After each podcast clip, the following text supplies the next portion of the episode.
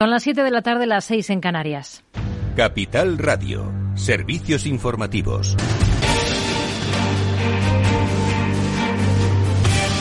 Muy buenas tardes. En hora y cuarto está previsto que se conozca el desenlace de la reunión de dos días de la Reserva Federal de Estados Unidos. Los inversores no esperan cambios y descuentan que la comunicación será de perfil bajo, aunque siempre hay que estar atentos por ver si hay alguna pista sobre la reducción de compras de activos en un entorno con la inflación interanual estadounidense en el 5,4%, máximos desde agosto de 2008. José Lizán, gestor de Reto Magnum SICAV no van a dar demasiadas pistas, será un mensaje continuista y yo creo que, todos los ojos, como dices, en la cita clave para, para el mes de septiembre, las presiones inflacionistas están ahí, en los resultados empresariales está viendo presiones inflacionistas y hay compañías sufriendo en márgenes y, y yo creo que eso unido a unos niveles de actividad muy, muy fuertes en Estados Unidos harán que, se inicie el tapering, pero yo creo que será un tapering lento hasta el mes de marzo probablemente y luego una vez finalizadas las compras de bonos en el mes de marzo para hablar de subidas de tipos tendremos que irnos hasta finales del 2022 o principios del 23.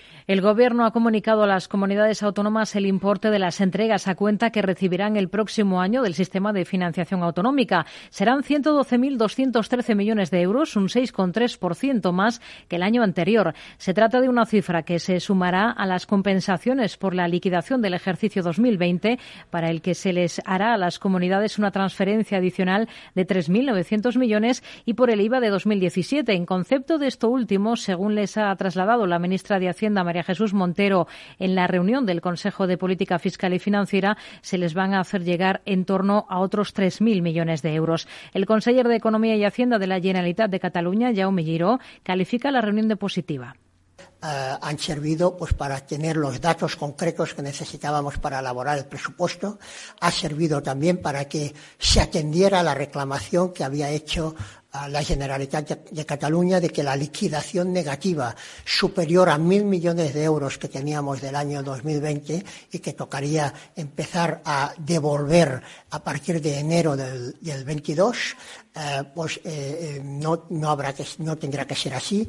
Pese a las entregas a las comunidades autónomas, el presidente de la Generalitat Valenciana, Ximo Puig, ha anunciado que en la conferencia de presidentes que se va a celebrar este viernes va a reivindicar la necesidad de un cambio urgente en el modelo de financiación autonómica el cambio de un modelo que en estos momentos es injusto y es un modelo que no garantiza ni la suficiencia para para tener un estado del bienestar potente, ni desde luego garantiza la distribución equitativa entre los distintos territorios. En el capítulo empresarial, CaixaBank deberá contar con un colchón de capital por ser otra entidad de importancia sistémica del 0,5% a partir del año 2023, frente al 0,25% actual, como consecuencia de la fusión con Bankia. La entidad lo ha comunicado a la Comisión Nacional del Mercado de Valores una vez que hoy mismo ha sido informado por el Banco de España. Al cierre del mercado se han conocido algunos resultados de cotizadas nacionales, entre ellas los de la cadena hotelera NH, que logra reducir sus pérdidas un 33,5% en el primer semestre en comparación con el mismo periodo de 2020, cuando estalló la pandemia. Aún así, registra números rojos de 145,4 millones de euros. Y cuentas también de Mediaset España. La cadena de medios ha ganado 85,4 millones de euros hasta junio, un 22% más que en el primer semestre de 2020, después de más que duplicar su beneficio en el segundo trimestre del ejercicio. Miramos a los mercados. Claves del mercado. Echamos un vistazo a Estados Unidos a falta de una hora, de un poco más de una hora para conocer el resultado de esa reunión de la FED. Tenemos al Dow Jones con descensos del 0,31% en 34.949 puntos. Muy plano, ligeramente negativo el S&P 500 apenas se deja un 0,05%. En cambio, tono positivo para el Nasdaq 100 con una subida del 0,39%. Un día en el que la bolsa española ha terminado con alzas del 0,40%. Mañana al selectivo desde los 8.733 puntos, con Indra destacada arriba una subida de casi el 13%. Miramos también al mercado de divisas. Según las pantallas de XTV, el euro se cambia por 1,1814 unidades. Es todo por el momento. Siguen escuchando Capital Radio.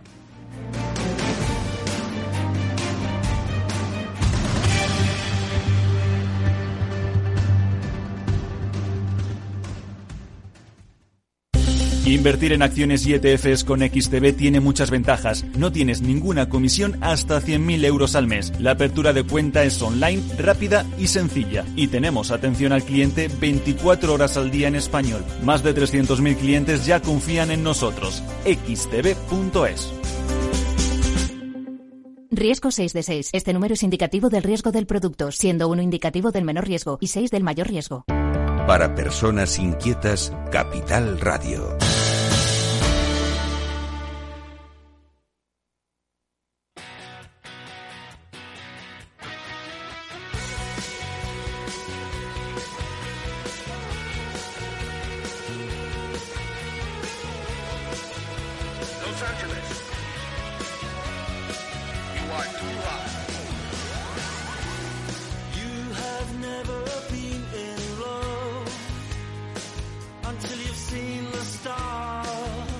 Del trabajo, After Work, con Eduardo Castillo, Capital Radio.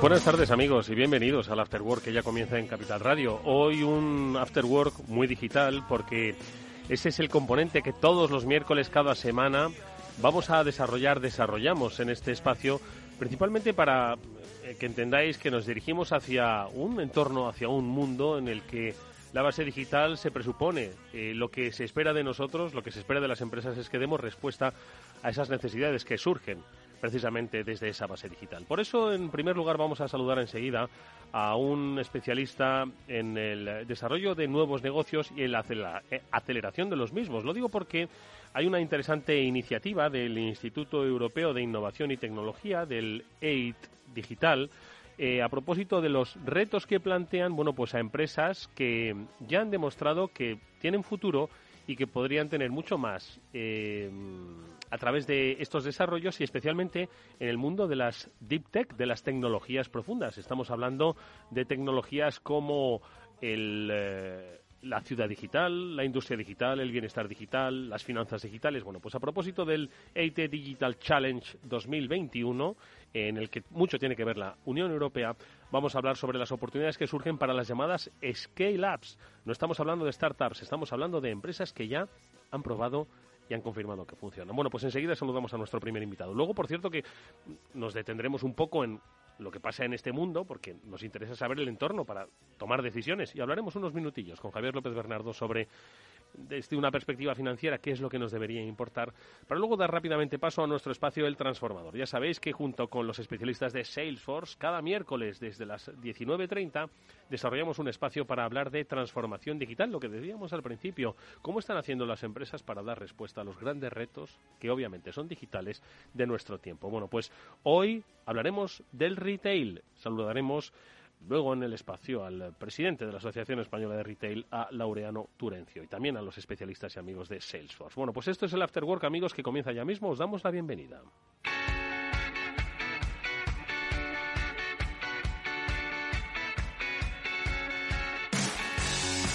El EIT Digital Challenge 2021. Esta es una cita pues para aquellas empresas que ya en su día demostraron que eran más que startups. Estamos hablando de las llamadas scale-ups y estamos hablando de el deep tech, la digitalización o eh, la tecnología profunda. Bueno, pues de todo eso vamos a hablar con Carlos Rubal, que es asesor de desarrollo de negocio en, la aceleradora eh, digital del EIT, del Instituto, el Instituto Europeo de Innovación y Tecnología, al que ya saludamos. Carlos, ¿qué tal? Muy buenas tardes. Hola, buenas tardes. Gracias por, la invitación. Oye, Carlos, lo primero de todo, cuéntanos. Yo no sé qué preguntarte primero, si que nos hables del concepto de Scale Up, porque quizás para muchos de nuestros oyentes es algo nuevo, o quizás es una evolución del concepto de aceleración. Ojo, que no es hablar lo mismo de startups, pero dentro del marco del EIT Digital Challenge, ¿no? Que es posiblemente uno de los centros europeos más reconocidos, más premiados, pero también más atractivos para el desarrollo y aceleración de nuevos negocios. Eh, yo creo que hablamos un poco de todo al mismo tiempo, ¿no? EIT Digital Challenge 2021. ¿Esto qué es? ¿Para quién es? ¿Qué pretende, Carlos? Pues mira, si quieres te un poquito de contexto. Eh, eh, como EIT Digital somos una entidad que depende del EIT, el Instituto Europeo de Innovación y Tecnología, como bien has dicho antes. Esta es una entidad que mm, depende directamente de la Comisión Europea y que se financia con cargo a fondos Horizon Europe, antes Horizon 2020. Y el propósito del EIT y a través de distintas organizaciones como la nuestra, EIT Digital, es fomentar eh, la educación, la innovación y el emprendimiento en distintas nuevas tecnologías en Europa. Entonces, en EIT Digital nos enfocamos fundamentalmente en tecnologías digitales, eh, obviamente, tanto tecnologías de más amplio espectro de aplicación, como puede ser la ciberseguridad, eh, la computación en nube, la conectividad, como la aplicación vertical de tecnologías eh, digitales, como puede ser la inteligencia artificial, el IoT, etcétera, pues, pues en, industria 4.0, en ciudades digitales, eh, bienestar, etcétera, ¿de acuerdo? Entonces, dentro de, estas actividades encomendadas por el EIT, tenemos una actividad concreta de apoyo al emprendimiento que lo articulamos en un programa de, de apoyo a lo que denominamos bien scale-ups, es decir, compañías que son startups, es decir, compañías de nueva creación de base tecnológica digital, pero que eh, cuyos desafíos ahora, una vez pasada una primera fase de, digamos, de validación de sus soluciones o de producto por el mercado y, y, esa fase inicial, pues ahora los desafíos a los que se enfrentan estas compañías son distintos. Son los desafíos propios de eh, escalar esas operaciones, de conseguir que el, que el potencial que la solución y tecnología que han desarrollado eh, por su valor disruptivo, los beneficios que producen, se realice a nivel internacional y que, por lo tanto, lo que tienen ahora es el desafío de hacer que pues, conseguir crecer a nivel comercial en mercados internacionales y también eh, levantar el interés de los inversores privados para financiar ese crecimiento. ¿no? Y, eh, Carlos, y para esto eh, habéis articulado el EIT Digital Challenge 2021, es decir, para que encuentren ese, ese escenario en el que poder crecer, en el que poder eh, aumentar su tamaño, su capacidad internacionalizadora y que además pues responda un poco también a las necesidades de las grandes empresas, entiendo, ¿no? Correcto, es decir, el, el EIT, el EIT Digital Challenge, como lo llamamos, es una ocasión, es digamos, es un evento que hacemos anualmente para, digamos, dar una oportunidad a, scale-ups de este, de este perfil, eh, scale-ups de, base de tecnología digital basadas en la Unión Europea, eh, que estén en esta fase de, scale-up, de, eh, digamos, de beneficiarse de este programa de apoyo que tenemos específico para este tipo de compañías y que desarrollamos a través de un equipo de 25 profesionales, entre los que yo me cuento, que estamos repartidos por toda Europa. Es decir, es una forma para nosotros de identificar estas compañías, de, darnos, de darles a conocer el programa y darles la oportunidad de eh, participar en este programa en el cual fundamentalmente, pues de forma muy sencilla y, de forma personalizada, pues eh, lo que les damos es apoyo en, tanto en la coordinación y búsqueda de inversores privados en los, en los mercados internacionales, eh, venture capital, corporate venturing, family offices, etcétera, como pues en, la búsqueda y, y, contacto con posibles clientes eh, o partners comerciales locales en los distintos mercados geográficos más importantes de Europa donde, donde contamos con equipo local. Eh, y vamos a ver, Carlos, cada empresa es un mundo, ¿no? Y no hay una empresa igual. Pero si pudiésemos eh, hacer una especie de, empresa tipo que sería susceptible de por lo menos tratar de participar en el challenge, ¿cuál sería? ¿Qué tipo de empresa? ¿Con qué objetivos? ¿Con qué ambiciones? ¿Con qué tamaño? ¿Con qué, con qué historia de vida? ¿Cuál dirías? ¿Más o menos de media? Pues mira, eh, por darte un retrato robot, ¿no? Pues obviamente compañías que tengan una solución basada de forma bastante clara en, tecnologías digitales, eh, que, estén en una fase, digamos, en cuanto a desarrollo, pues con un equipo ya suficiente, del orden de 15, 20, 25 empleados como, como, como umbral, que tengan ya un, una, una base de ingresos recurrentes suficiente para, para soportar ese equipo y para plantearse un crecimiento internacional eh, y eh, con, las con la ambición, digamos, eh, digamos de a partir de esa, de esa base inicial que ya tienen probablemente en su mercado de origen geográfico, pues plantearse el crecimiento internacional a nivel comercial y buscar una ronda de capital privado tipo sería B a nivel europeo, que suelen ser rondas del orden de pues a partir de 2-3 millones de euros hasta los 15 millones de euros, que es un poco el, ámbito en el que se mueven ese tipo de rondas de crecimiento. Mm. Eh, como te digo, compañías que generalmente tienen modelos de negocio más eh, business to business o business to business to consumer, que son, digamos, compañías que, tienen más dificultades que las puras de B2C para, para hacer el, el crecimiento internacional en un mercado tan, tan complejo como el de la Unión Europea. Y, bueno, pues como te digo, con, con, con, un, con capacidad, digamos, de crecer. O sea, que, que, digamos, el, el, valor de la, de la tecnología que han desarrollado pues sea diferencial y, sea, y tenga el potencial de hacer una compañía que pueda crecer y convertirse en una compañía de 400, 500, 600 empleados, eventualmente, si Dios quiere, en un, en un unicornio. Eh, Carlos, pues yo creo que nos queda dar la pista, las coordenadas sobre cómo pueden acceder al challenge. Muy bien, pues mira, eh, tenemos eh, abierta ya la, fase de presentación de solicitudes para el challenge. está abierta hasta el 10 de mayo. pueden encontrar todos los detalles en nuestra página web, que es eitdigital.eu. allí en la, en, la, en la, página de, del landing encontrarán un, botón al que acceder a la, a la, página del challenge, donde tienen todas las condiciones. Y fundamentalmente, pues como digo, es es un proceso en el cual tenemos abierta la fase de, solicitudes hasta el 10 de mayo. A partir de ahí haremos un proceso de selección eh, de compañías eh, para llegar a, una lista de 20, de 20 compañías que irán a, nuestra final, eh, que, tendrá lugar en septiembre en formato virtual. Una final a la que acuden eh, inversores, eh, clientes corporativos, todo tipo de agentes del ecosistema, que es un evento, digamos, de, ecosistema en el cual, pues, pues elegimos a, las compañías, eh, a las mejores compañías y esas compañías, pues les ofrecemos entrar directamente en nuestro nuestro programa de, apoyo y hay un ganador que recibe un, un, estipendo económico y, y unos finalistas que reciben también acceso a, directo a nuestro programa.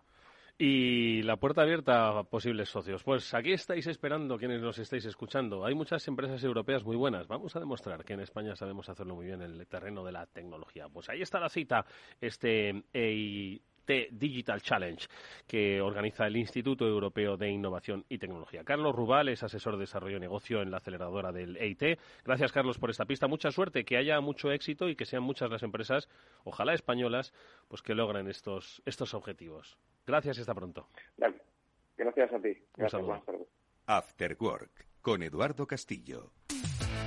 Atención a los oyentes, noticia de alcance para los inversores. XTB elimina las comisiones. Ahora con XTB puedes comprar y vender eh, acciones y ETFs con cero comisiones. Lo has oído bien, cero comisiones hasta 100.000 euros al mes.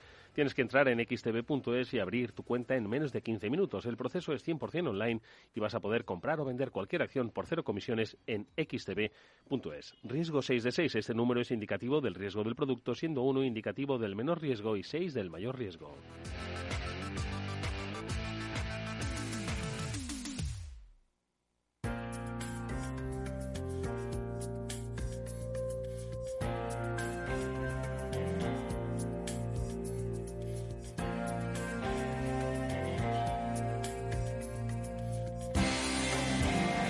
Pues experiencias empresariales eh, que nos gusta especialmente además ubicar en este momento. Y es que llega el verano y no solo hay que mm, disfrutarlo, sino que hay que también tener visión empresarial. Esa es la que tuvo en su día, bueno, que las barcas no solo son para el verano como las bicicletas, que también hay muchos momentos para disfrutar de un buen paseo en barco. Bueno, pues esto es lo que nos va a proponer Sunboat, que como recordaréis es una mm, eh, compañía que pues a través de la digitalización permite la intermediación entre pues usuarios de barcos, propietarios de barcos, que como digo no tienen por qué restringirse al verano, pero bueno, en verano es como mejor se puede disfrutar esa esa eh, esa situación. Bueno, pues de barcos vamos a hablar con Amanda Zaragoza, que ella es la eh, responsable de Sunboat aquí en España. Ya ella nos pudo contar este negocio, ya ella nos va a actualizar cómo está yendo en estos meses de verano. Amanda, ¿qué tal? Muy buenas tardes, bienvenida a este programa otra vez. Ay, que no te oímos. El micro, Amanda, por favor. A ver. Sí. A ver. A ver si ahora te oímos. ¿Y ahora mejor? Perfectamente. Bienvenida. ¿Cómo estás? Bien, ¿y tú? Buenas tardes. No estarás en un barco, ¿verdad, Amanda? No, no, no, ahora no. Oye, cuéntanos qué tal, porque la última vez que estuvimos hablando, bueno, lo que hicimos fue hacer una descripción de la compañía. Si alguien quiere un barco, en pues muchos de los miles de puntos de amarre que tenéis eh, eh, referenciados a través de Sunboat, bueno, pues podía hacerlo de todo tipo, tamaño y condición. Eh, era una posibilidad que yo creo que mucha gente no conocía, porque al final tenían la sensación de que, bueno, pues el mundo de los barcos era solo para unas personas. Hoy se democratiza su uso a través de herramientas como Sunboat no solo se democratiza, sino que la gente lo está usando mucho, si no me equivoco, ¿no?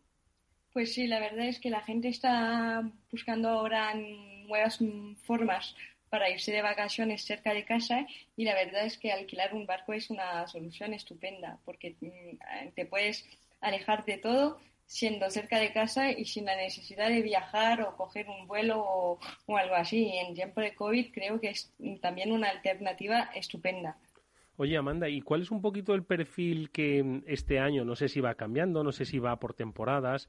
Es cierto que vivimos pues tiempos extraños, ¿no? Tú lo has dicho, ¿no? Y la forma de disfrutar las vacaciones ha cambiado. Precisamente queremos hacerlo un poquito más em, reducido en nuestro entorno, manejar nosotros nuestras propias vacaciones, ¿no? Entonces, pues de este tiempo atrás a hoy, ¿dirías que hay un perfil de uso que habéis percibido que es un poco el que está imperando este verano? Pues la verdad es que mm, tenemos de todo. Tenemos grupos de jóvenes que quieren alquilar un barco para disfrutar, por ejemplo, de un día para una despedida de soltero o soltera y tenemos también familias que quieren disfrutar de unas semanas completas de vacaciones a bordo de un velero, por ejemplo, o de un catamarán. Entonces no ha, habido cambio en, el tipo de gente que alquila un barco porque puede ser jóvenes o, o familias, como te estaba diciendo, pero mm, hemos visto que la gente está cada vez más buscando mm, opciones para alquilar un barco de día a otro. De un día para otro, es decir, eh, porque antes como la planificación de alquilar un barco como que llevaba mucho más tiempo, es decir, que uno decía, oye, lo hacemos, no lo hacemos, vamos a plantearlo, vamos a preverlo, como lo, es decir, que de alguna forma uno tenía poco menos que trazar un plan para alquilar un barco, ¿no? Bueno, la verdad es que, por ejemplo, el, año pasado había, bueno, hemos notado que entre la petición de reserva y el hecho de reservar el barco había unos dos o tres días entre la petición y el pago de la reserva. Hoy es un poco es un poquito menos. Entonces, por ejemplo, hemos visto que la gente alquila a partir del jueves, hay mucha mucho más demandas y así Mm, van planeando del jueves para el, el fin de semana que llega. Vale. O sea que de alguna forma, bueno, se han acortado esos tiempos de planteamiento y tiempos de respuesta, ¿no? Porque entiendo que al final, eh, pues yo creo que una de las claves es optimizar, ¿no? El, el uso de, de, un barco, ¿no? Y un poco, mm, al final, claro, aquí hay dos, dos digamos, dos usuarios, ¿no? El, el, el que disfruta el barco y accede y pues dice de tal día a tal otro, pero también está el propietario del barco que quiere, como decimos, hacer eficiente, ¿no? Su embarcación cuando no la está usando, ¿no? Entonces, vosotros a estos segundos ¿Cuáles son las facilidades que les dais, Amanda? Pues mm, como te estaba diciendo la última vez, hemos visto que mm, un propietario mm, usa su barco unos 10 días al año y entonces si quiere optimizar un poco todo el resto del año alquilando su propio barco. Y entonces, para gestionar un poco todas estas peticiones, hemos dado al propietario la posibilidad de sincronizar el calendario Sambot con su calendario, por ejemplo, de iCloud o de Google Calendar. Así, se actualiza casi automáticamente sus calendarios y puede optimizar todos los días de la, de la semana o las semanas completas que tiene reservadas. Y así, bueno, y también tiene la app de Sambot que le permite tener um, Sambot en la palma de su mano y entonces da acceso también a, bueno, todo, pero directamente en el móvil. Eh, una cuestión, eh, Amanda. Eh, yo también, como ahora me voy a poner como el usuario de vacaciones que quiere pasar un día en un barco, ¿de acuerdo? Entonces, yo a través de la, de la aplicación, en la zona de vacaciones en las que yo me ubique, podría buscar en diferentes puertos y diferentes opciones. Porque imagínate que yo lo que quiero es pasar un día, un día afuera, simplemente, ¿no? Entonces, cuando hago esa, esta búsqueda selectiva, me aparecen los barcos que solo estarían para viajes de un día o también habría algunos que quizás sean de fin de semana, pero que también se ofrecen para un solo día, ¿no? Pues mm, cuando mm, te vas a Sambot y estás buscando un barco en la zona de la, en la que estés, pues tienes que poner las fechas. Entonces, mm, si lo buscas para mañana, por ejemplo, solo tienes que poner la, la fecha de mañana y te saldrán todos los barcos disponibles, porque nosotros tenemos un equipo dedicado a todo lo que es relación propietarios para que los calendarios sean muy bien actualizados para para que todo esté bien y para que estés seguro poder alquilar el barco que, quieras. Oye, y con respecto a los precios siempre me gusta insistir, ¿no? Siempre ha habido una idea de que la desintermediación o digamos la eficacia de plataformas pues que ponían de acuerdo a personas que querían con personas que tenían, pues ha, pues eh, yo creo que eh, eh, eh, facilitado el acceso, no democratizado, ¿no? Que lo decíamos antes, ¿no? Entonces, no obstante, entiendo que precios habrá de todo tipo y condición, pero yo creo que hay que partir de una premisa y es que esto ya es es asequible y es accesible. Quizás antes podía ser un poquito más complejo porque no había esta capacidad, no había esta oportunidad, no había un parque de barcos tan amplio donde poder elegir, ¿no? Y donde de alguna forma poder competir, ¿no, Amanda? Sí, sí, sí. Pero ahora, bueno, la, la navegación, la náutica y el hecho de alquilar un barco, bueno, se hace cada vez más común. Entonces ahora puedes alquilar un barco para un día a partir de 250 euros. Así que si es un grupo de 10 personas, por ejemplo, pues al final te sale muy barato. Vamos, te sale más barato que salir a cenar en Madrid, eso para empezar. Pues ¿no? sí. Y, y escucha, y las posibilidades, como eh, bien sabemos, pueden ser eh, de alquilar un barco con patrón, iba a decir con conductor, ojo, que tengo que aprenderme un poco la terminología marinera, ¿vale? Sí, pero patrón está muy bien. ¿Vale? Se puede alquilar con patrón, pero también si uno tuviese pues eh, las licencias pertinentes, ¿podría alquilarlo sin problema? Sí, claro, claro. Cuando, cuando estás en Sambot buscando un barco, lo puedes, mm, puedes buscar los barcos que están disponibles con o sin patrón. Y entonces, si no necesitas un patrón, pues te saldrán otras opciones. Lo que pasa es que cuando lo alquilas mm, sin patrón, tienes que ser mm, muy cuidadoso al tener la licencia requerida. Porque, claro, depende del tamaño del barco, de su potencia, la licencia requerida puede ser diferente.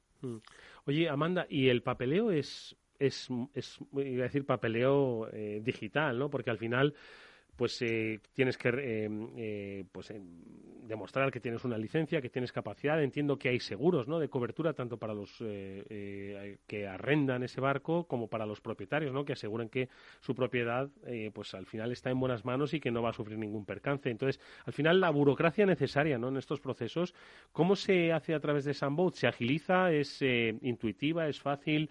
¿Es rápida? Pues por parte de los propietarios, cuando deciden anunciarse en Sambot, nosotros comprobamos que, que, tengan, bueno, la matrícula del barco y todos los seguros. Entonces, si el barco está anunciado, es que ya cumple todas las normativas necesarias. Y por parte de los inquilinos, nosotros cuando un inquilino se da de alta y crea la cuenta en Sambot, tiene que mm, descargar su DNI y también la licencia de navegación si tiene una. Y entonces, mm, al embarcar en el barco, al barco, el día de la salida, mm, tienes que enseñar la licencia válida y el DNI para estar seguro que, eh, claro, la persona que lleva el patrón, que lleva el barco, sea el patrón. Y, y, también a nivel de contrato, nosotros hemos creado un contrato desmaterializado que permite firmarlo directamente en el móvil. Así Mm, no tienes todo este papelero no tienes que tener boli a puerto y todo esto, lo firmas directamente a través de Sambot y así puedes coger fotos y todo, todo esto del estado del barco y así se lo hace más fácil, muy sencillo y muy rápido. Oye, eh, una, una pregunta, Amanda. Eh, entiendo que al final el verano, bueno, las bicicletas son para el verano, decíamos, y los barcos también, pero bueno, también en la primavera seguro que hay días maravillosos de navegación. En invierno quizás, hombre, si no hay nubes en el cielo también puedes disfrutar, ¿por qué no?, de un día de navegación. Pero supongo que en verano es donde más se concentra pues la, demanda, pero también el uso por parte de los propietarios. ¿Esto crees que ha afectado un poco a, ese, esa oferta que a través de Sunboat hay de barcos o...? Eh, al final, como tú has dicho, son 10 días, pero es que hay mucho verano. El verano no solo son 10 días, ¿no? Entonces, ¿cómo hay alternativas? ¿No vamos a encontrar problemas para encontrar el barco en nuestra zona? No, porque creo que mm, cada propietario sabe muy bien que la temporada se hace entre junio y septiembre y entonces creo que mm, lo dan a alquilar en este periodo y entonces no lo usan en este periodo. Y al, al, final, si un propietario decide uh, usar su propio barco en Palma de Mallorca, por ejemplo, mm, tenemos tanta oferta que seguro que encontrarás otro barco y al final no te quedarás sin nada. Eh, ¿Dónde está ahora mismo el mayor volumen de barcos que tenéis en Sunboat? Es, es que tenemos mucha mucha costa y tenemos muchos puntos de amarre, pero ¿dónde dirías que es que has dicho Palma? Pues digo, seguro que en Palma hay un montón.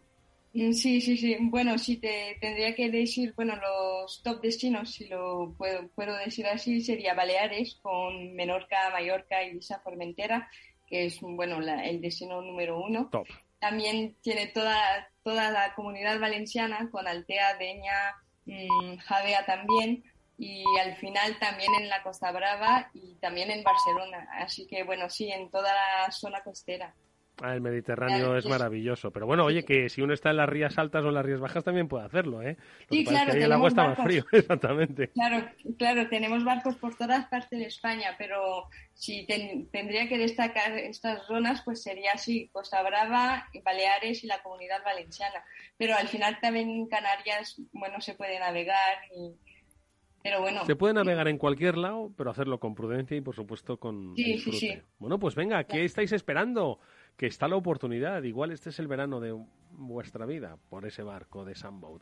Amanda Zaragoza es eh, responsable de Sunboat aquí en España. Gracias, Amanda, nuevamente. Que lo disfrutes mucho. Nos veremos en un muelle, nunca se sabe. Vale, gracias. Hasta, luego.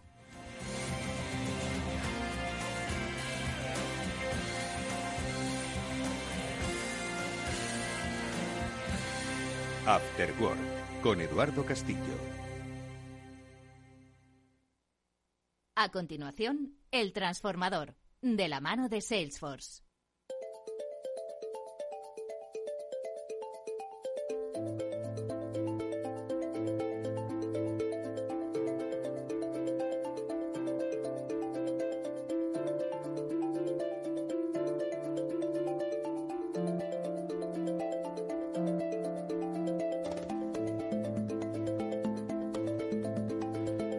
Bienvenidos un día más a este espacio, El Transformador en Capital Radio, que junto a los especialistas de Salesforce y a las empresas y sectores más destacados de la actividad, pretendemos acercaros la realidad de las compañías en un escenario digital, cómo se adaptan a las nuevas necesidades de las sociedades, a los nuevos perfiles de consumo. A través del Transformador vamos a conocer cómo estas empresas piensan en digital, no tanto por ver una ventana de oportunidad, sino para sentar las bases estratégicas de sus negocios para los próximos años a entender cómo se transforman, por qué y con qué herramientas nos ayudan cada semana los expertos de Salesforce. Y hoy, para el tema que vamos a desarrollar, el retail, las ventas, Contamos con la presencia de Enrique Mazón, que es vicepresidente regional del área de e-commerce de Salesforce. Enrique, ¿qué tal? Muy buenas tardes, bienvenido. Antonio, encantado de estar aquí con vosotros. Oye, Enrique, si algún sector tiene que conocer, entender y adelantarse a las tendencias de cambio, ese es el del retail. No solo estamos hablando de una pandemia que ha modificado hábitos de consumo, sino que más allá de estos imprevistos, hay una tendencia global al cambio que las empresas que venden algo a alguien tienen que conocer sí o sí, ¿no? Sin lugar a dudas. Fíjate que la pandemia lo que ha hecho es generar una transformación enorme en todas las industrias, pero en especial en el retail. Nos hemos encontrado de repente todos los consumidores que no podíamos ir a la tienda a la que habitualmente íbamos a comprar, hacer las compras que hacíamos todas las semanas o las que necesitábamos para el mes. Y esto ha generado un cambio en el hábito de, comportamiento de los consumidores. Bueno, pues de las tendencias que venían, de las que se han acelerado con la pandemia y de las que quedarán y se desarrollarán cuando ya no haya pandemia, son de las que vamos a hablar con nuestro invitado hoy. Por eso hemos eh, contado en el estudio con Laureano Turencio, que es el presidente de la Asociación Española del Retail ¿Qué tal, Laureano? ¿Cómo estás? Buenas tardes. ¿Qué tal? Buenas tardes. Encantado de estar aquí con vosotros. Bueno, vamos a situar a nuestros oyentes. La Asociación Española del Retail es eh, la casa común de todos los profesionales del retail y de empresas que dan servicio a los eh, profesionales, universidades, instituciones académicas. Estamos hablando de un gran colectivo que interactúa, no solo el concepto de empresa, y que además está en múltiples sectores. Estamos hablando de cines, estamos hablando de farmacias, estamos hablando de supermercados, estamos hablando de banca, hablamos de moda, de bricolaje, como yo decía antes, de alguien que tiene que venderle algo a alguien. ¿no? Entonces, eh, que es prácticamente eh, sobre lo que se sustenta en Laureano las economías de los países. ¿no? Entonces, eh, no sé, primera pregunta, reflexión. Eh, entiendo que en tus años de experiencia, que son muchos, un momento como el que estamos viviendo ha sido, bueno, pues extraordinario, ¿no? ¿Cuál es la valoración que haces, una situación inicial, pues, de lo que hemos vivido, de hacia dónde nos dirigimos? A ver. Bien, eh, básicamente yo creo que estamos no hacia un momento importante, estamos ante el momento más importante de la historia de la humanidad en los cambios de formas de consumo en tan poco tiempo, en tiempos de eh, paz. Nunca jamás en la historia de, la humanidad ha habido eh, en tan poco tiempo eh, tantos cambios en las formas de, consumo. No hay ningún antecedente. Y muchos de estos de estas decisiones de compra que se están tomando tienen que ver también con pues con índices de pandemia que, que vaya subiendo, etcétera. O sea, también estamos ante un consumidor desde mi punto de vista en tránsito. Yo no creo que estemos ante un consumidor definitivo. O sea, hacer la fotografía ahora mismo y decir este es el consumidor del mañana, cuando muchas de las tomas de decisiones se están tomando, pues porque eh, los telediarios nos digan que haya un consumo más o menor de, o sea, que haya un índice mayor o menor del coronavirus o que haya restricciones a la movilidad, etcétera. Entonces, evidentemente yo creo que estamos ante eh, un consumidor en tránsito. Eso no quiere decir que muchas de las cosas, de hecho yo creo que nunca regresaremos al consumidor que éramos en el 2019. Muchísimas de las cosas se han modificado. Somos extremadamente más digitales. Eso yo creo que, que no está en, debate. Pero dicho eso, evidentemente eh, tenemos que otear un poquito a largo plazo y, veremos en el 2022 cuando se supone que el mundo esté free COVID, cómo, cómo serán las cosas. Eh, dicho todo eso, insisto que creo que estamos ante el momento más eh, extraño en, en cuanto a estrategias, eh, en cuanto a las formas de, consumo de los consumidores. Todos los retailers, todas las empresas, esto que hacían a lo mejor planes estratégicos a tres años, hoy es una quimera. O sea, hacer un plan estratégico hoy a tres años es como un brindis al sol. Eso no ha ocurrido jamás en la historia de la economía, nunca, jamás. Eh, Enrique, por favor. Sí, perdóname, Eduardo. ¿Y no crees, Laureano, que al mismo tiempo evidentemente el retail se ha visto tremendamente impactado por, el efecto del COVID, pero ¿no crees que esta transición que vamos a vivir hasta el año 2022, donde bueno, pues todos los analistas esperan que el consumo se recupere, ¿no crees que también puede ser una oportunidad para que el retail se transforme de una vez por todas, porque durante muchísimos años el retail no se había transformado realmente. Mira, Enrique, yo creo que estamos ante, fíjate si es importante que creo que estamos ante la muerte del concepto del distribuidor. Estamos ante algo que parece tan extremo decir esto. Yo creo que eh, durante décadas que hemos sido los retail, hemos sido distribuidores, que al final, ¿qué hay en la intrahistoria de esa palabra? En la intrahistoria de esa palabra es, soy una empresa que desplazo cosas y pongo precios. Eso se ha muerto. O sea, ahora mismo los consumidores, cuando ya estamos en, unos territorios digitales, eh, el, pensar que tú solo vas a dialogar con el consumidor desde tu tienda, desde el ladrillo, no tiene ningún sentido. Y que además los consumidores eh, están eh, buscando cosas, experiencias, eso que están que se habla tanto de buscar experiencia que es muy difícil de definir, ¿no? Porque las experiencias es algo tan personal, pero lo que sí que es verdad que creo que estamos ante dos, dos cosas desde mi punto de vista. El fin del concepto de distribuidor, incluso estamos ante, y esto también es un poco, ¿eh? ante la muerte del comercio electrónico tal como lo conocíamos, desde mi punto de vista. ¿Del comercio electrónico? ¿Por qué? Porque yo creo que vamos hacia, y luego hablaremos de, de la humanización del comercio electrónico, de lo que están haciendo en China con el live streaming. O sea, eh, vamos hacia una conexión hasta ahora el comercio electrónico ha sido, básicamente, esto es un poco un, eh, algo reduccionista tal, ha sido un algoritmo, una fotografía, un precio y una logística. Y ahora estamos empezando a ver eh, modelos súper interesantes en China donde empieza a haber conexiones desde lo digital, desde tu página web, desde tu ordenador, en directo con una tienda donde te están explicando en directo el producto. Y ya empiezas a humanizar el algoritmo. Y yo creo que estamos ante la, la digitalización del ladrillo y la humanización del algoritmo. eso es hacia dónde vamos sobre eso quería profundizar un poco. Yo estoy de acuerdo contigo en que eh, se está produciendo claramente la digitalización del ladrillo, pero también hemos visto durante este último año que el comercio electrónico ha crecido a unas cifras desorbitadas en todos los países y en todos los verticales del retail, no, no solo en el retail de moda o en el retail de alimentación. Ha tenido un crecimiento brutal porque es la única alternativa que hemos tenido como, como consumidores.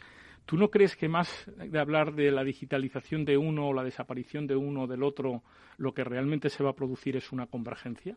Que el, retail como tal lo que tiene que poner es al cliente en el centro y pensar en cómo puede prestar un mejor servicio a ese cliente independientemente del canal por el que interactúe? No, si es que yo creo que no existen los canales.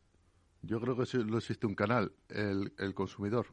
Correcto. Todo, lo demás es eh, letra pequeña de técnicos. O sea, aquí eh, tú vete a contarle a un consumidor y háblale de canales. Y te dice, eh, aquí solo hay una. Y efectivamente, yo cuando hablo y digo de la digitalización del ladrillo y de la humanización del algoritmo, de lo que estoy hablando es del fin de los canales conceptualmente y de que solo haya una unificación del comercio en, una sola vía. En otras palabras, y para que todos nos entendamos, es que vamos hacia eh, un lugar donde yo creo que ya hablar de, una empresa de mis ventas online y mis ventas físicas es que no tiene mucho sentido. Estoy hablando de ventas y de cómo trato al, consumidor. ¿Por qué? Porque gran parte de las, de las compras que se hacen hoy en día empiezan en el teléfono móvil. Luego, después del teléfono móvil termina, vas a la tienda física muchas de las de las compras que se hacen online se recogen en tienda física. O sea, estamos en un territorio que es eh, interesantísimo eh, lo que estáis planteando, porque esto eh, va a exigir eh, un cambio de mentalidad total donde efectivamente dice, no, mi tienda física es que ya no tiene valor, porque el marketplace que tengo, no, el marketplace es que ahora tengo, no, oiga, cambie usted de mentalidad, ponga, como dice Laureano, al cliente en el centro y empecemos a hablar otro lenguaje. ¿no? Esto va a exigir mucho trabajo para, para las empresas, para aquellos que venden cosas, entender que es, digamos, la segunda generación de e-commerce, me atrevo a decir. No sé qué. Sí, no, y además eh, eso pasa mucho por el cambio de la mentalidad antigua que viene ya de, de siete u ocho décadas, que funcionó extraordinariamente, que es la mentalidad del distribuidor que era una mentalidad muy física, muy, muy tal. Y ahora ya estamos en un lugar sin de territorio en medio, sin, sin canales aquí difusos y todo esto. Y entonces yo creo que eso, eh, al final tú en una empresa lo que tienes que, eh, preguntarte es dos cosas desde mi punto de vista en este nuevo escenario. Uno, la antigua de Kawasaki. Bueno, esto es, eh, es eh, barato o es diferente. Y si no se contestara ninguna de las dos, no la haga. Y la otra, que yo creo que es eh, absolutamente eh, fundamental, es no si, por qué canal va, sino si es bueno o malo para el consumidor. Y fíjate que yo voy más lejos todavía, y esto es una opinión mía, porque yo creo mucho en un retail humanista, que yo creo que iremos tarde o temprano a eh, negar incluso la afirmación del cliente en el centro. Fíjate lo que digo. Yo, desde mi punto de vista, lo que tenía que estar en el centro es la comunidad donde vive ese cliente. Porque hay muchas cosas desde un concepto eh, individualista, por ejemplo, que se están que son buenísimas para, para los consumidores de forma individual, pero no tanto para la comunidad donde viven. Por ejemplo, eh, Nueva York estamos hoy en, datos de 2,4 millones de paquetes eh, entregados en domicilios particulares al día. Eso para los consumidores es excepcional, eso es maravilloso, no tanto para la ciudad de Nueva York. Pero fíjate que hemos visto, Laureano, que durante este último Black Friday, las eh, tiendas que, por ejemplo, en Estados Unidos permitían hacer una recogida en tienda, compro online, recojo el producto en la tienda, eh, han llegado a vender pues hasta un 60% más que aquellas eh, tiendas que no ofrecían esta, esta capacidad. Aquí en España el click and collect quizás no está tan desarrollado como, como, como en otros países. ¿Qué, ¿Qué, visión tienes tú al respecto? Eso, eso es clarísimo. Mira, para mí es el futuro pasa por ahí. Eh, el click and collect o el BOPIS, el Buy Online Pick in Store, que es lo mismo, pasa por ahí. O sea, yo lo que creo que yo de lo que creo que, es absolutamente imposible que nadie en su puede pensar en ciudades eh, sin tiendas físicas. Es que no. Es más, todas las ciudades del mundo, su ergonomía, su urbanismo ha sido creado en una ciudad con tiendas. O sea, que no tiene ningún sentido. Entonces, ¿va a crecer el comercio electrónico? No lo dude. Eh, pero yo creo que eh, ese algoritmo con corazón, ese ladrillo con el algoritmo, te hace mucho más fuerte. O sea, si tú tienes muchas tiendas físicas, están muy bien conectadas con tu comercio electrónico, pueden ir a recoger cuando quieras, los inventarios eh, están en territorio en medio, eso te hace mucho más fuerte. Hombre, por ejemplo, por claro, si vas a combatir solamente con el algoritmo en el e-commerce contra unas empresas que tienen 120.000 ingenieros detrás de su algoritmo, como son los señores de Amazon, que lo hacen extraordinariamente bien, hombre, tienen muchas posibilidades de perder. Pero sin embargo, si eres capaz de que tus tiendas físicas en tu eh, se, integren muy bien en ese mundo digital, lo vas a hacer muy bien. Y como bien dices, yo creo que el futuro pasa mucho por comprar por internet o comprar físicamente y recoger mucho en tienda. Entienda. de hecho, hay un montón de empresas nativas de Internet que han empezado a crear sus tiendas físicas. Cuando eran marcas exclusivamente digitales, ahora crean sus tiendas físicas. Pero fíjate, a, más punto, y eso eh, Enrique sabe también mucho de esto, es si eh, estuviésemos ante el fin de la tienda física, lo cual es, teóricamente imposible por, por cientos de razones, entre otras cosas porque vivimos en un mundo donde a día de hoy, hoy, al día que estamos hay 3.000 millones de personas que no están conectadas a, Internet. Y vivimos en un mundo donde el 20% de la población mundial no ha comprado todavía por Internet. Claro, evidentemente, o sea, no es. Pero sí que es verdad que eh, eh, eh, en ese.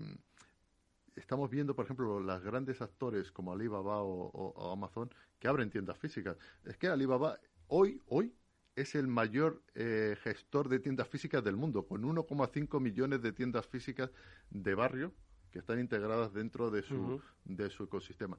Eso nos revela clarísimamente que hasta los grandes actores saben que el escenario ideal es tener eh, muchísimo eh, excelente algoritmo, excelente e-commerce, pero si lo puedo soportar con unas soluciones, eh, ponérselo fácil a los consumidores, que puedan ir a recoger cuando quieran los productos, que le atiendan, que le expliquen cuando quieran. Yo creo que ese es el escenario. Y eso nos revela mucho que, que, que ya estamos, ya es obsoleto mucho hablar de, de ventas online, de ventas físicas, y es que estamos en medio, en el comercio unificado. Es que son totalmente complementarios, de hecho, porque los dos forman parte grandes aliados. Forman parte de la misma experiencia para, para el consumidor. Claro, claro. Para mí, eh, eh, lejos de, de cómo se de esa visión de distribuidor nada más que vio una amenaza en el e-commerce porque el distribuidor era un concepto físico puro y no entendió que el mundo hacia el que íbamos. Entonces vio durante mucho tiempo una gran amenaza en el e-commerce eh, y, el ver una gran amenaza en el e-commerce te hizo no progresar en el e-commerce porque era el territorio del otro. Pensabas que tienes que luchar contra él. Pero fíjate, perdona Eduardo, retomando una pregunta que, que, que hacías antes, yo coincido contigo en que todavía hay muchas empresas dentro del sector de retail que tienen este reto por delante, de decir, oye, vengo de pensar en, mis tiendas, luego monté mi negocio online, pero lo monté como una unidad completamente independiente, ahora me encuentro a un consumidor que interactúa conmigo a través de, cualquier canal, en cualquier momento, cuando él quiere y espera que le dé un trato personalizado, que es la parte esa humana que decías tú del e-commerce, que, que, el, consumidor espera que la marca sepa lo que quiere, que necesita y, que además se lo ofrezca en el momento que, que lo necesita, ¿no? Esto, y, hay muchas empresas que todavía tienen el reto de tener múltiples sistemas internamente de información completamente eh, eh, en silos de información. Eso es un desastre. ¿Eh? Y, y que les imposibilita el poder eh, hacer la aceleración que el mercado les está pidiendo ahora mismo para poder atender eh, eh, a estos consumidores adecuadamente. Mm, sí, lo, crearon sin pensar en que esto iba a convertir. Pero eso, eso es un, para mí desde mi punto de vista es el, eh, uno de los grandes peligros ¿no? de, para afrontar el futuro es tener estructuras de información segmentadas todavía. Eh, claro, eso no tiene ningún, ningún sentido. O sea, tú lo que tienes que tenerlo es todo unificado y en el momento que toda esa información esté unificada podrás mirar al consumidor con una sola eh, mirada. Si no, es que es imposible. Entonces, yo creo que por ahí yo creo que es la gran revolución que deben afrontar los retailers y, y, por supuesto es el, el la, lo de que fue antes la gallina o el huevo. O sea, yo creo que precisamente ahora, ahora es cuando los retailers deberían afrontar estas revoluciones internas, porque si no, claro, ¿qué vas a esperar? Cuando ya te, Oye, Laureano, hablabas antes de China eh, como un, eh, lugar al que observar, ¿no? Porque ellos, sin lugar a dudas, eh, si saben hacer una cosa es vender. No hay nada más que ver cuáles son las propias cifras de ventas que tienen sus grandes sitios de referencia digital para darnos cuenta del volumen ¿no? que mueven. ¿Cuál dirías que son esos aspectos, esas herramientas, esas tecnologías que crees que van a imperar en el corto plazo pues eh, en el comercio que estamos desarrollando en Europa, en España, en Occidente. Mira, estamos ante un momento absolutamente también histórico, igual que hablaba antes, que es la primera vez en muchos siglos donde Oriente va a guiar al mundo. Va a marcar, ¿no? La es línea que, Es que llevamos siglos siendo eh, y estamos justamente hoy en el, en el inicio del fin de una historia. Es que ahora empieza otra historia. Y entonces, hasta ahora siempre eh, hemos estado mirando hacia Estados Unidos, hacia lo anglosajón, porque una vez fuimos nosotros, luego fueron los anglosajones, ahora es China. Entonces, China a tal punto que Alibaba ya ha revelado, ha levantado la mano y ha dicho, oiga, yo en el 2036 voy a ser la quinta economía del mundo. Yo, una empresa. O sea, estamos hablando... Eso no ha sucedido desde la Standard Oil. No, no ha sucedido. Entonces, estamos ante... Eh, eh, los, los guardianes de las formas de consumo de esta década, ¿no? Entonces, evidentemente, todo lo que suceda en China nos va a influir eh, en muchos aspectos. Eh, yo creo que, evidentemente, son las formas de consumo son algo distinto, están bajo un, un, país, el otro día lo hablábamos, que bueno, pues eh, tiene las restricciones que tiene y tal, pero evidentemente estamos viendo cosas allí que sabemos clarísimamente que están un, un, par de años por delante de nosotros. Y por ahí hablaba mucho, a mí me interesa muchísimo todo el tema ese del live streaming que están haciendo, que es, inaudito. O sea, de hecho, eh, Enrique sabe muchísimo ¿Qué de es ello. Eso, Enrique, del live streaming? Mira, es, básicamente sería, no sé si, y ahora le, eh, vendría a ser básicamente como si, mm, yo lo voy a decir un poco así para que todo el mundo lo entienda. Eh, imagínate Amazon o Alibaba, tú lo metes en una castelera. Facebook redes sociales y la televisión, lo que veía en la televenta de por la noche, eh, eh, todos los programas estos de televenta, y todo eso lo agitas y eso es el live streaming. Es básicamente alguien que se mete desde su ordenador o sobre todo desde su móvil, desde su, móvil, desde, su, móvil, sobre todo, y entonces empieza a, se mete en la página web y tiene dos opciones de comprar, como si fuese una que sería la, la ordinaria, tú vas a comprar algo por internet, ves la foto, el precio, le das, ok, la dirección y te lo llevan. O le das un canal que tiene la opción en ciertas horas y en ciertos momentos donde alguien en directo te está explicando el producto. Y la gran, el gran salto hacia adelante, y, ya ahora, eh, Enrique, tú tienes mucho más datos que yo de, de todo esto, yo creo que la gran revolución ha sido la tasa de conversión. No, no, uno es que es espectacular. De hecho, esta tendencia empezó al principio haciéndolo solo a través de influencers, que evidentemente eran contratados por las marcas para promocionar sus productos, y hoy en día está teniendo tal impacto que los propios empleados de las tiendas hacen sus graban sus propios vídeos promocionando sus propios productos y los consumidores viendo esos vídeos, haciendo un clic directamente sobre el vídeo, pues son capaces de, ejecutar esa compra. se, espera, se espera que, que este año eh, llegue a representar el 15% de la cifra de e-commerce en China. Que, es, que, la cifra de e-commerce en China, imagínate es una auténtica barbaridad. De hecho, fíjate, si eh, hace poco escribió yo un artículo, eh, la evolución que está teniendo el live streaming, que le está modificando las formas de consumo y tal, es mucho más acelerada, por ejemplo, que la evolución del propio e-commerce. Madre mía. Mucho, mucho más. ¿Y por qué tienen.? Y, yo creo que lo más interesante es que lo que se han dado cuenta los chinos es que cuando tú te metes en una, en una página web y vas a, comprar, para que te hagas la tasa media, ¿no? De, de 100 personas que entran, tres te compran, cuatro. ¿Vale? Amazon tiene eh, espectacular, ¿no? Que, pero está en, 10 personas, ¿vale? Eh, Amazon históricamente creó una cosa que se llama el algoritmo A9, que eso era como el, lo, eh, vamos, el, el, no va más, pero llegó al 10% así. Ha crecido muchísimo su venta, su tráfico en las tiendas, pero tampoco te creas que ha crecido muchísimo la tasa de, conversión. Ahora ha ido a la 10, una nueva versión del algoritmo y tal, y ha subido un poco, pero tampoco algo. Han llegado los chinos, han hecho esto, han dicho, mira, esto que es eh, puramente algorítmico, le voy a meter una persona en directo que se lo explique. Y hace del 3% medio al 30%.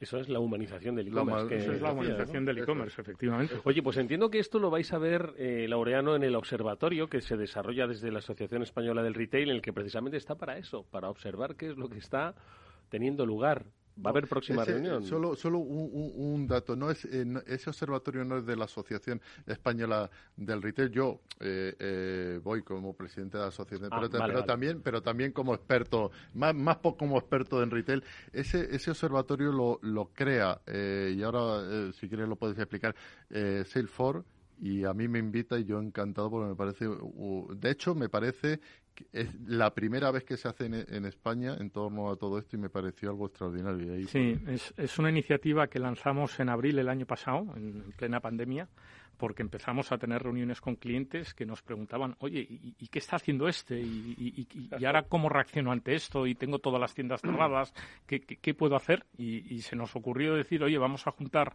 a varios CEOs de, de distintas empresas de retail. Una de las eh, de los atractivos que tiene el observatorio es que tenemos a muchísimos verticales del retail representados, con lo cual es tremendamente enriquecedor cada vez que hacemos una reunión.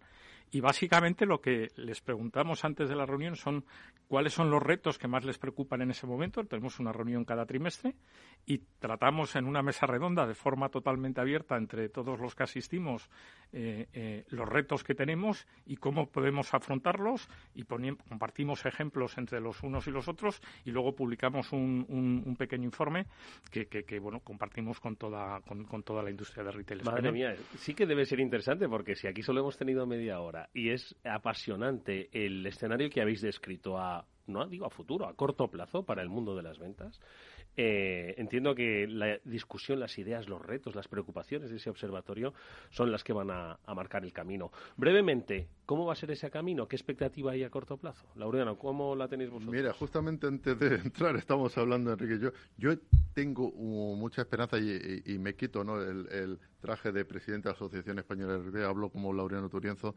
Eh, yo creo que si todo va bien, si, si nos vacunamos todos y tal, estaremos en el 2022, hace un año, el mejor de la historia del retail. ¿Por qué? Por la tasa de ahorro que, que hay en España. Hoy en día hay gente que lo está pasando muy mal, pero tenemos 16, 18 millones de personas que jamás, nunca han tenido tanto dinero en los bolsillos y yo espero que eso se traduzca en qué? En consumo.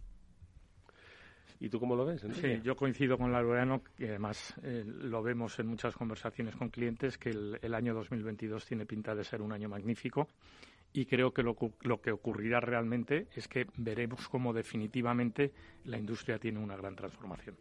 Bueno, pues yo creo que hoy hemos eh, ayudado a dar un paso de gigante a muchas empresas que están en lo digital, que están en lo físico, pero que no acaban de hacer la cuadratura necesaria para entender cuáles son los movimientos en plena transformación, como habéis definido, eh, eh, que no han acabado y que en un horizonte muy cercano van a tener, yo creo que, su, su eh, confirmación. Lo hemos conocido gracias a nuestros invitados hoy, a Laureano Turienzo, que es el presidente y fundador de la Asociación Española del Retail, que como habéis podido comprobar sabe muchísimo de ventas, muchísimo de ventas, es muy inquieto en esa lectura y en esa observación y le agradecemos mucho que haya estado con nosotros. Eh, y le deseamos muchísima suerte, Laureano. Muchas gracias. Ha sido un absoluto placer y esperamos volver a vernos. Y por supuesto, las gracias a Enrique Mazón, vicepresidente regional del área de e-commerce de Salesforce, que también sabe mucho de esto y que eh, quizás en eh, su conocimiento está la respuesta a muchas preguntas que se están haciendo ahora mismo a las empresas. Enrique, gracias de verdad. Muchas, gracias. a ti, Eduardo. Y nosotros, amigos, nos despedimos hasta mañana, que volverá el After Work aquí en Capital Radio a las 19 horas. Esto ha sido el transformador de Capital Radio. Néstor Betancor gestionó técnicamente el programa. Os habló Eduardo Castillo. Adiós.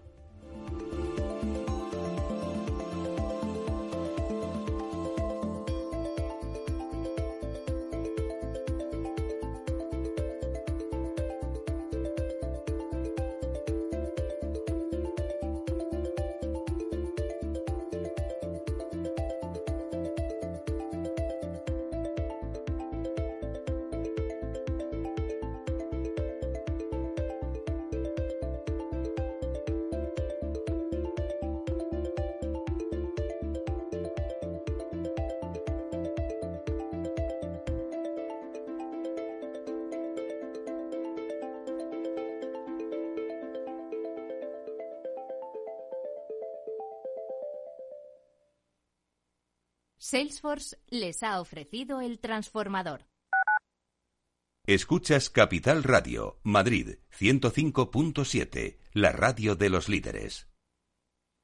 Gráficas Naciones. Más de 50 años de experiencia en el sector de las artes gráficas. Apostamos por la última tecnología tanto en impresión offset como en digital y gran formato. Realizamos todo tipo de impresión. Tarjetas de visita, folletos, libros, vinilos, decoración y montaje de stands. Más información en el 91 629 2145 o en gráficasnaciones.es. Esto te estás perdiendo si no escuchas a Luis Vicente Muñoz en Capital, La Bolsa y la Vida. José Luis Bonet, presidente de la Cámara de Comercio de España. En una crisis que se ha llegado a decir que es una guerra, lo que tienes que tener es animado a tu ejército y el ejército son las empresas. No te confundas. Capital, La Bolsa y la Vida con Luis Vicente Muñoz, el original.